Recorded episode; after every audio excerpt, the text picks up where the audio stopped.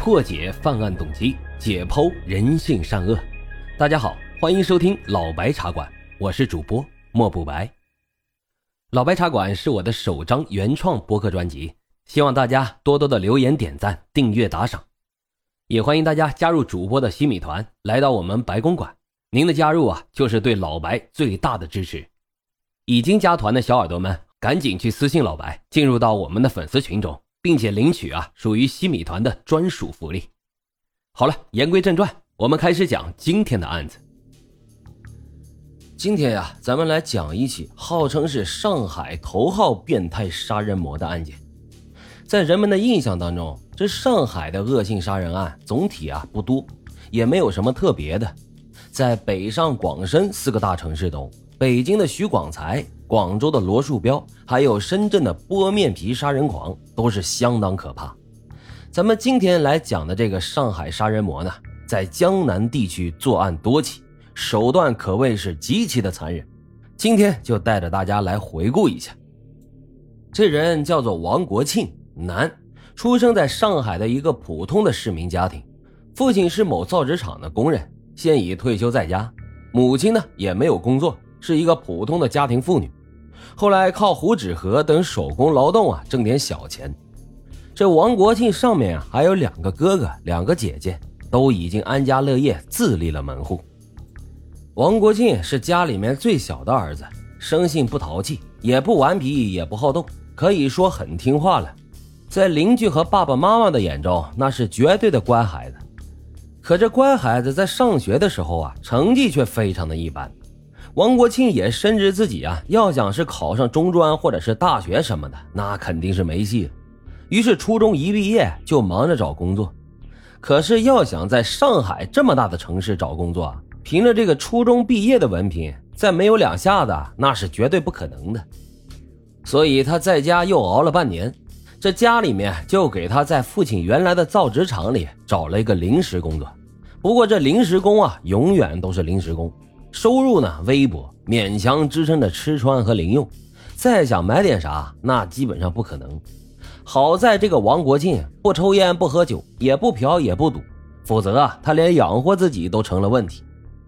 在造纸厂里淡淡的就混了三年，还是没有看到转正的希望。于是这哥哥姐姐们就劝他：“你去当兵吧，回来呢还可以安排工作。”在八十年代。这可是城市待业青年曲线找工作的方法之一呀，很多人都这么干。那一年他十九岁，幸运的王国庆参军入伍之后就分配在了本市，从他的营房到家里那不过才两个小时的路程，等于换了一个新的环境，没有改变他诚实待人、认真工作的本性，却改变了他的生机，在部队里面似乎更适合他的习性。这王国庆能吃苦，不怕部队的艰苦训练，多苦多累都毫无怨言，练就了一身好的体力，并且他勤劳，乐于助人，就连从外地入伍的战友，他都不辞劳苦的帮人家洗衣服，主动搞卫生，这是一般年轻人偷懒都不爱干的活。就算这么一个勤劳能干的人啊，起初人家竟然觉得这小子是弱智，有点傻乎乎的。直到后来啊，大家才慢慢的喜欢上他这股傻劲儿。为什么大家都喜欢王国庆呢？因为这样的人可靠啊，那都不掺半点假。他从来不惹是生非，无论是在班内或者是班与班之间，那经常有一些小事啊，扯皮打架了。会餐桌上酒气冲天，火药味十足啊。这种情况在部队里面那都很常见，但是这王国庆却是滴酒不沾。成了众人皆醉我独醒的人，又是劝架，又是收拾残局、擦桌拖地，在班里和排里都起到了模范带头的作用。